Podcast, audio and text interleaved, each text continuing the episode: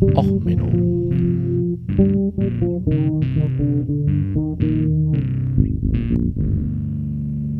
Der inkompetente Podcast über Dinge aus Militär, Technik und Computer, die so richtig in die Hose gingen. Es lebt. Ein Geisterschiff stellt die Admiralität der Deutschen vor. Verzweiflung. Das Schiff sollte gar nicht existieren. Habt ihr nicht auch schon immer das Problem, dass man ein Projekt auf einmal fertig kriegen soll? Es wird was zusammengeschmissen. Und es funktioniert dann doch. Nun, in der Projektplanung hat man oft das Problem, dass ähm, Projekte eigentlich erst kurz vor Fertigstellung echt bearbeitet werden. Und man teilweise echt wirre Projektleiter hat, die, naja, merkwürdig sind. Also beste Beispiel ist immer noch, ich habe Projektmanagement im Studium gehabt. Dort der Projektleiter, also der, der Professor, der den Projektleitungskurs gelehrt hat, kam erstmal zur eigenen Klausur, eine gute Stunde zu spät, hatte zu wenig Klausuren dabei, ist abgehauen, hat noch Klausuren also wir mussten erstmal im Sekretariat anrufen, dass der Professor überhaupt auftaucht.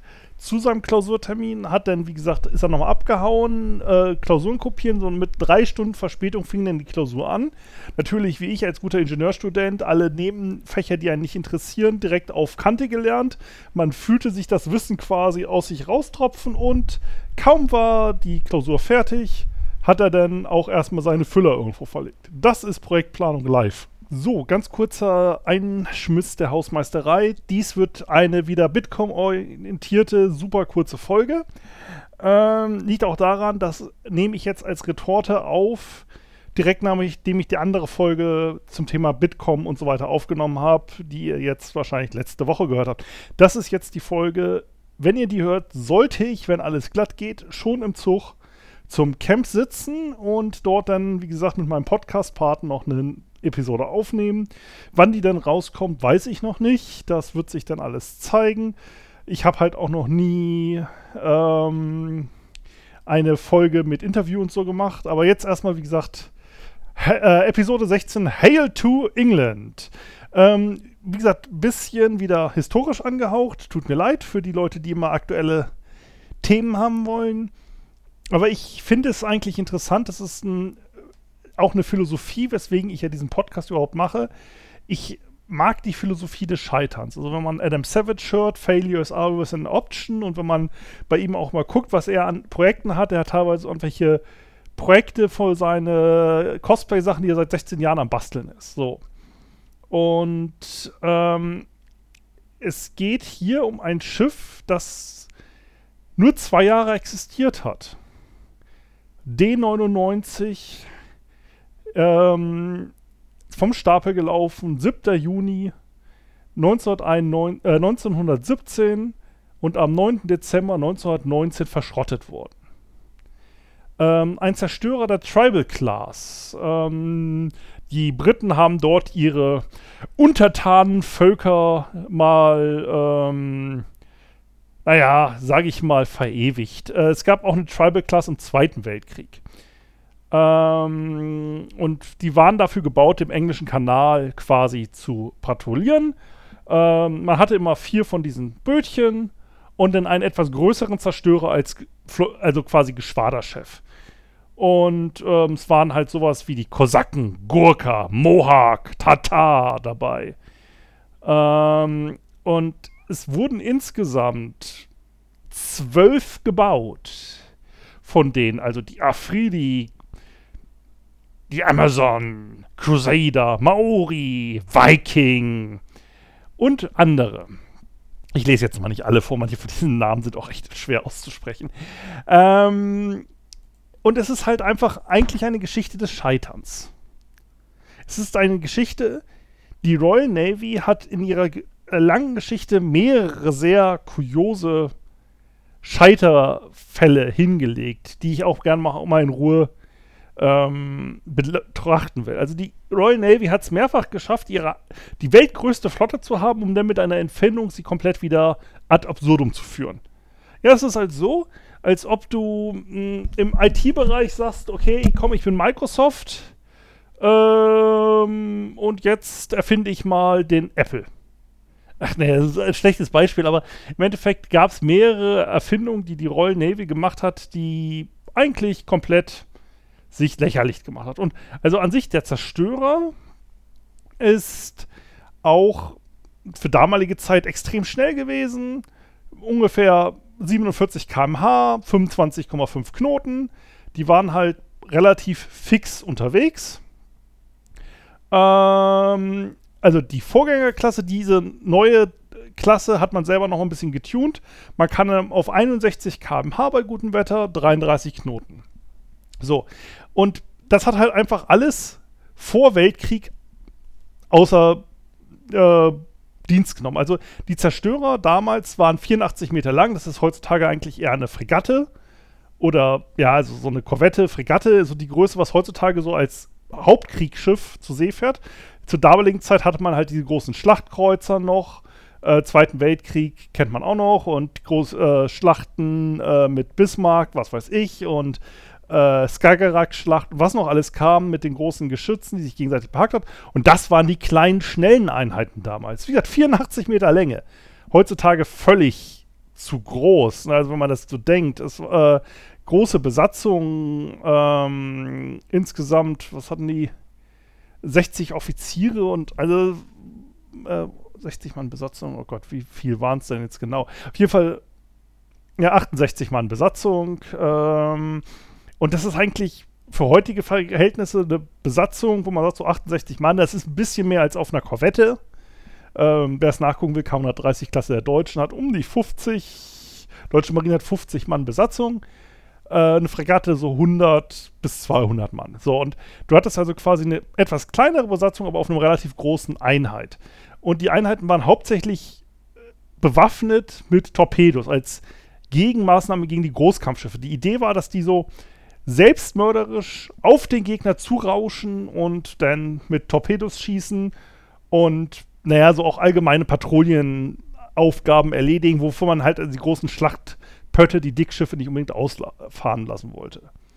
So, und wie gesagt, für den Ersten Weltkrieg superschnelle Bötchen waren auch mehr mit ähm, Geschützen bewaffnet als die der vorherigen. Es waren vorher, die Vorgängerklassen waren sogenannte Torpedoboote äh, Deutschland hatten auch immer noch Torpedoboot.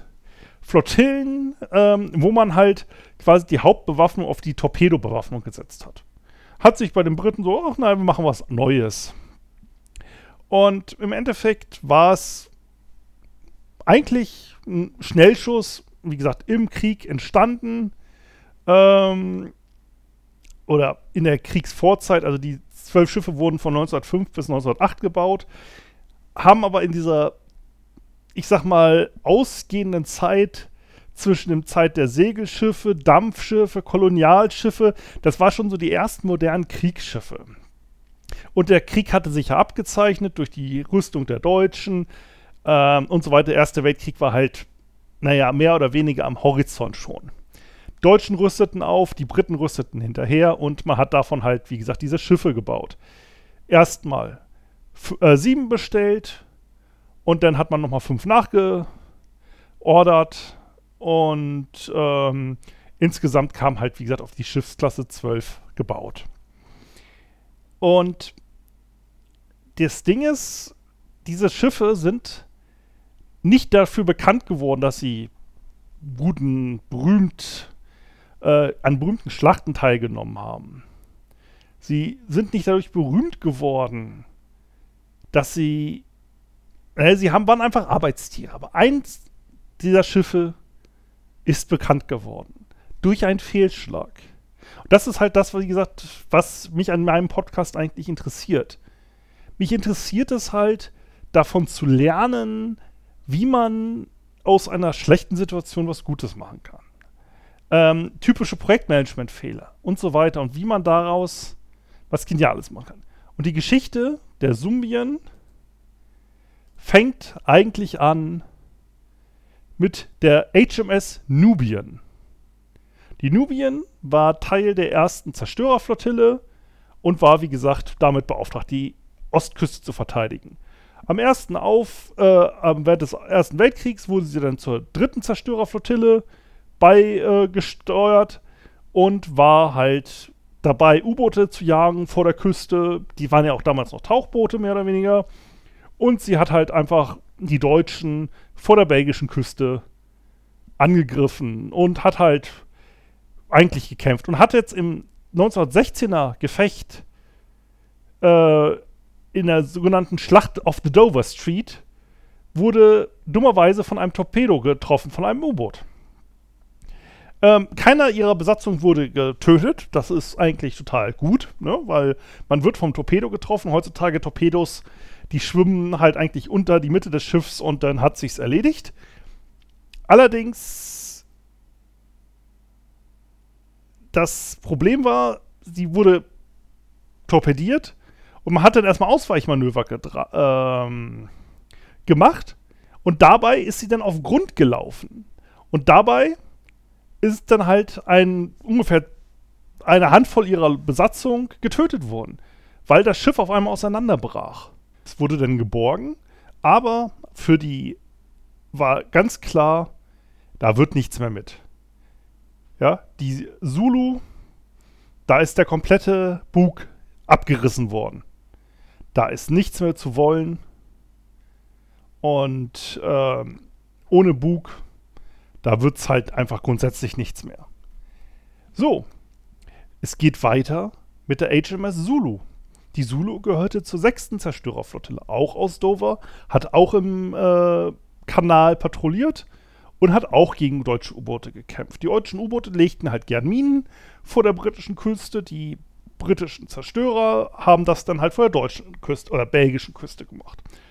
So, und die Zulu lief auf eine Mine.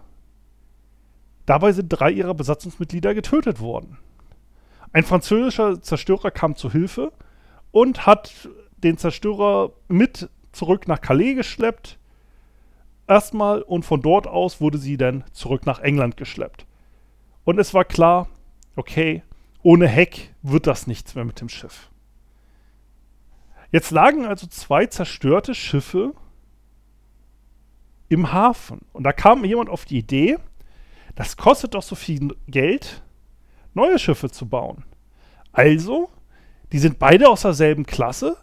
Also beide Schiffe wurden erstmal in die Werft geschleppt. Und aus den Teilen der Nubien und der Zulu wurde die Subien. Insgesamt gab es einen Versatz von ungefähr 9 cm. Ähm, aber es hat so halbwegs versucht, äh, gepasst. Äh, und das Schiff hat erfolgreich noch am Krieg teilgenommen und dabei auch noch ein deutsches U-Boot versenkt. Ähm, es war extrem interessant, weil die deutsche Admiralität völlig verwirrt war weil man wusste genau, es wurden zwölf der Tribal Class gebaut. Man kannte ungefähr die Namen der Völker im britischen Empire. Und man, wie gesagt, man hatte Spione im Dock, man wusste halt, wie gesagt, wie viele Schiffe vor dem Krieg gebaut wurden. Und jetzt auf einmal tauchte ein Schiff auf, das gar nicht existieren durfte. Ähm, es ist, wie gesagt, eigentlich eine Ochmenno-Geschichte. Die Briten haben zwei Totalverluste gehabt, aber daraus entstand eins der bekanntesten Schiffe des Ersten Weltkriegs, auch nur durch die interessante Geschichte. Es gibt auch einige schöne Bilder, ich verlinke die dann mal. Ähm, es gab halt auch ähm, solche Geschichten im Zweiten Weltkrieg, wo man dann halt die Wisconsin hatte einen äh, Unfall und da hat man dann äh, einen anderen Bug dran geschraubt und so ähm, von der USS Kentucky, die nicht fertiggestellt wurde. Aber im Endeffekt, ähm, solche Geschichten, solche Spenderorgan-Geschichten bei Schiffen gab es öfters. Aber dass man halt wirklich mal ein Schiff in der Mitte durchgeteilt hat und daraus neue Schiffe gebaut hat, war schon etwas Besonderes. Ähm, wie gesagt, ich verlinke ein paar nette Bilder noch unten in den Show Notes. Ähm, und das ist jetzt mal, wie gesagt, eine ganz kurze Episode ähm, zum Thema Fehlschläge, die sich dann doch als Glück herausgestellt haben. Ähm, wie gesagt, nur eine kleine Konserve jetzt für nächste Woche. insgesamt ist es halt einfach interessant zu sehen, wie man mit Fehlschlägen umgehen kann. Man kann halt jetzt, wie gesagt, aus Ressourcen Neues zusammenbauen. Man kann, im Krieg hat man oft solche Geschichten, dass man irgendwelche Projekte zusammenwirft. Ähm, aber im Endeffekt ist gerade das ja auch das, was es ausmacht in der Ingenieurskunst, mit bestehenden Sachen Neues zu erschaffen und halt auch Projekte irgendwie umzusetzen. Wenn man sich zum Beispiel die U-2 Aufklärungsflugzeuge der Amerikaner anguckt, und ich glaube, das sind die F-104er Jets der Amerikaner, das ist eigentlich die Sk äh, Skunk, äh, Skunkworks, heißt ja diese Geheimabteilung, die haben eigentlich nur ein Kampfjet genommen, längere Flügel dran, das noch verändert, dies noch verändert. Im Endeffekt, wenn man das Flugzeug nebeneinander sieht, weiß man, wo die Originalteile herkommen. Und das hat man oft in, auch in IT-Projekten. Man hat irgendwas im Schrank, klatscht es wild zusammen, baut so ein Frankensteins Monster und hofft, dass es anschließend äh, funktioniert. Es funktioniert auch, wenn man halt ein gutes Projektmanagement hat und auch vernünftig arbeitet. Aber oft sehe ich das als Berater, dass man nur, oh Gott, Hilfe ist schlimm, wir machen jetzt mal schnell was, da hauen wir jetzt nochmal jQuery als Framework rein und dann machen wir hier nochmal eine Ajax-Abfrage, dann parsen wir das Ganze durch XML, äh, machen ein Skript auf der Shell, die das, das dann passt, dann in den Java-Blob. Das Ganze wird dann einmal durch den Großrechner in COBOL geschliffen und rauskommt dann eine Re äh, App im Bootstrap-Design von Twitter. Ja, Gratuliere. Ihr habt ein Frankensteins Monster geschaffen ohne Sinn und Verstand. Wenn man aber was nimmt, was zum Beispiel jetzt wie bei den Briten, zwei Schiffe, die so standardisiert waren, dass sie eigentlich in Serie produziert wurden und klatscht die zusammen, dann funktioniert's. Ähnlichen Fall hatte man auch mit den Liberty Ships im Zweiten Weltkrieg. Man hatte das Problem, die Deutschen waren zu erfolgreich mit dem U-Boot-Krieg. Man hatte einfach sich keine Schiffe mehr leisten können. Dann wurde eigentlich ein Projekt aufgestellt, wo man gesagt hat, okay, komm, wir bauen die Schiffe so billig wie möglich, standardisiert und die wurden innerhalb kürzester Zeit vom Stapel gelassen. Und es war hoch erfolgreich. Die Liberty Ships sind dann auch nach dem Zweiten Weltkrieg noch längere Zeit gefahren. Auch ein interessantes Story, muss ich mal in Ruhe bearbeiten. Ja, so viel jetzt, wie gesagt, erstmal in den exakt 18 Minuten, noch nicht ganz, äh, die der Bitcoin empfiehlt. Ich liebe diese Studie, ich werde da noch eine Weile drüber testen. Wie gesagt, das nächste Mal wird es dann wahrscheinlich extrem lang oder dann noch mal ein paar Inhalte folgen, bis ich den Schnitt vom Camp fertig habe. So, bis demnächst. Alles Gute, vielleicht sieht man sich auf dem Camp. Wenn ihr da seid, grüßt mich, haut mich an auf Twitter. Wir können ja dann auch uns mal zusammenhocken. Also, bis dann. Vielleicht sieht man sich auf dem Camp. Schöne Tage noch und bis demnächst. Alles Gute, euer Sven. So, und jetzt noch drei Sekunden sinnlos vor sich hinten bubeln, bla bla bla bla bla, da da da da da, die, du, du, du, du. Und jetzt haben wir die 18 Minuten, die der Bitkom empfiehlt. Und tschüss.